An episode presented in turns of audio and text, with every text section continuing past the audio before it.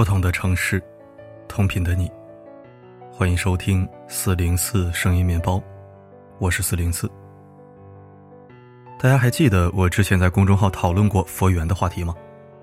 就是说，一群网红跑到寺庙去摆拍，装出一副虔诚唯美的样子，只为了博眼球、骗流量。这个事儿，官方媒体都有点名，我们一些新媒体也看不下去。佛门清修地成了哗众取宠的戏台。确实让很多人倍感不适，但是现在这个“原”字号的运用和传播有点变味了，成了恶意扣帽子的好工具，这就不得不拿出来好好说说了，不然将有无数人莫名其妙被押上审判台，成为批斗对象。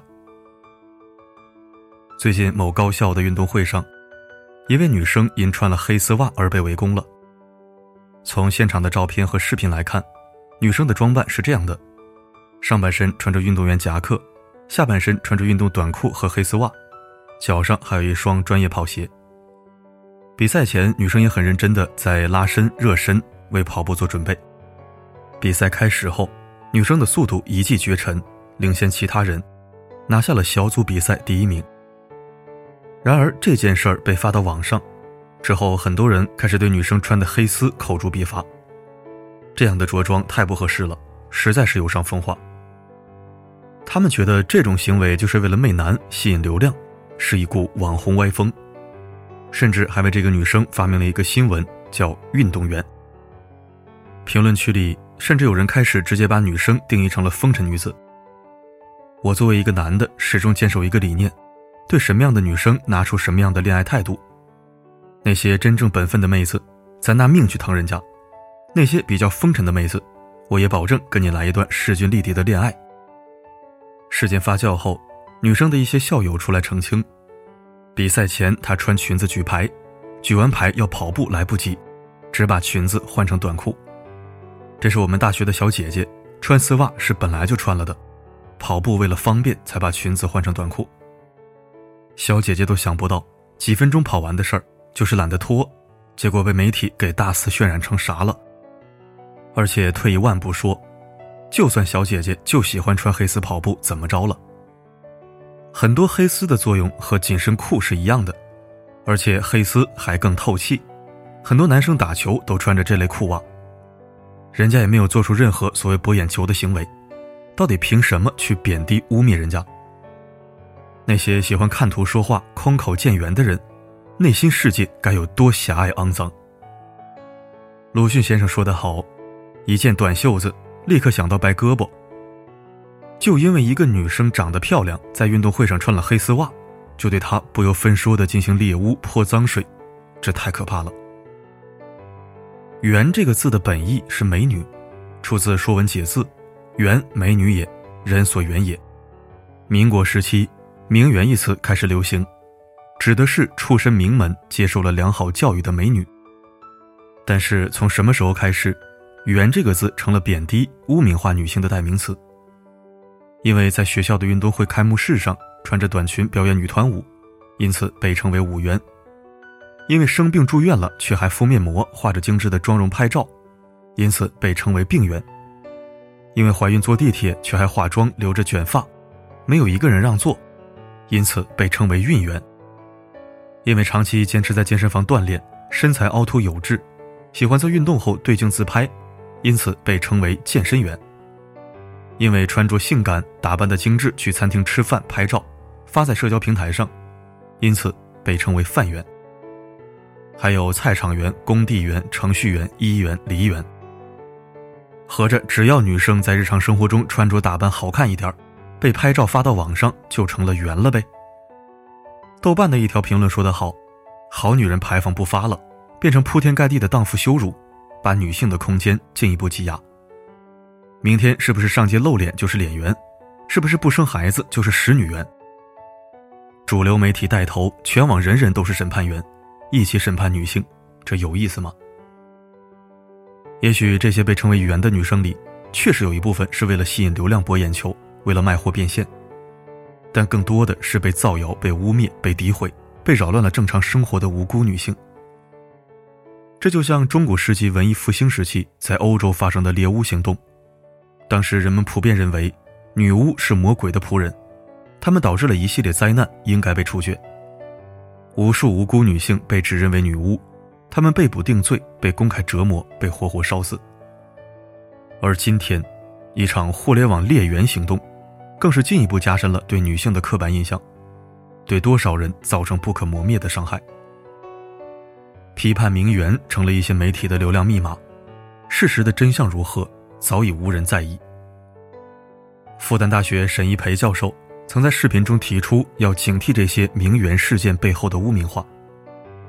他说，污名化具有三个阶段：一、放大个体特征，将其负面化；二、将负面群体格式化到对应群体；三、将特征对应到个人身上。这不就是那些空口见圆的媒体、不了解事情真相就开喷的键盘侠正在做的事情吗？传播学上有一个词叫“魔弹论”，指的是大众传媒力量强大，他们所传递的信息在接收者身上，就像子弹击中身体、药剂注入皮肤那样，可以引起直接速效反应。在媒体传播发达的现代社会。人们行为与三种意义上的现实发生着密切联系：一、实际存在着的，多数时候不以特定人的意志为转移的客观现实；二、传播媒介选择性加工后展现出来的象征性现实；三、存在于人们意识当中的关于外部世界的图像，即主观现实。你可以回想一下，自己所持有的观点有多少是源于内容传播媒介？我们看了那么多次的新闻事件反转，还是学不会让子弹飞一会儿，别那么快下结论。三条建议送给想要不被虚假偏颇信息魔弹击中的你：第一，建立具有多样性的信息源，相互可以佐证。如果单一信息源很权威，而且受众缺乏多方佐证的信息源，就很容易影响信息接受者。比如，之前有家权威媒体发布转发了关于山东十四岁少年被麻省理工录取的新闻。六岁学习电脑程序，八岁自主研发云计算平台，十三岁注册公司，十四岁被麻省理工学院录取。这条新闻最终被证实为虚假消息，但刚开始却几乎没有受到质疑。很多网友不加思考地相信媒体，一边啧啧称赞，一边感慨“少年强则国强”。这实际上就是权威偏误。如果信息接收者没有多方佐证，就很容易对虚假信息信以为真。第二，充分了解信息源的主观性，避免陷入假象。现在这个时代，人人都是自媒体，都可以发声。相较于传统大众媒体而言，自媒体在核实信息等方面，往往由于成本原因无法深入。同时，自媒体往往为了求快、求曝光度。添加了不少主观臆想成分。这种时候，我们需要学会核实信息源的真实性，不要被牵着鼻子走，甚至成为网络暴力的帮凶。三、提高批判性思维水平，培养求真务实的习惯。如果我们具备高水平的批判性思维能力，以及掌握各个领域的常识，就会在接受信息的时候取其精华，去其糟粕，得出相对可靠的结论。愿我们能学会不被媒体的论调牵着鼻子走，听风就是雨，别忘了独立思考的重要性。共勉。当季节进入蓝色调，月亮牵引着浪潮，我乘风航行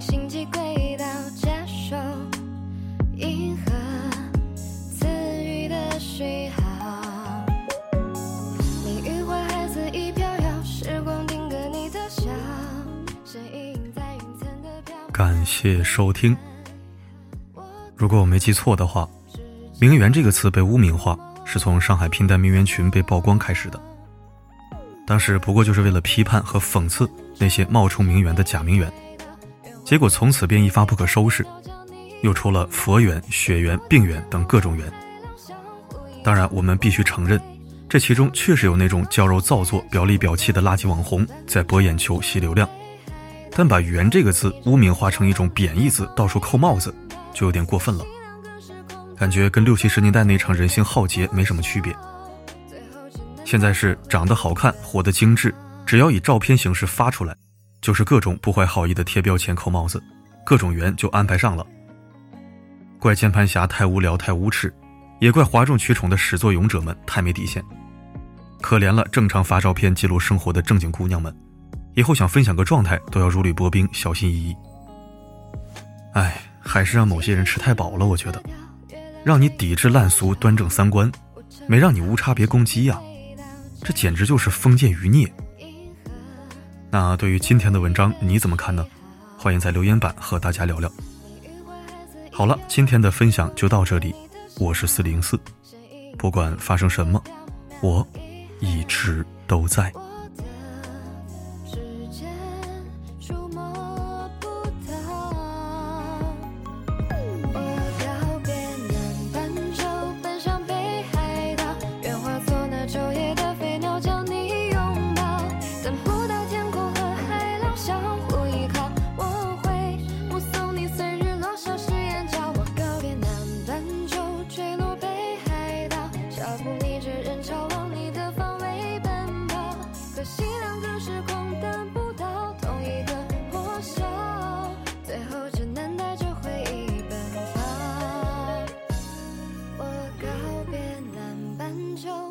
北海道，愿化作那昼夜的飞鸟将你拥抱，等不到天空和海浪相互依靠，我会目送你随日落。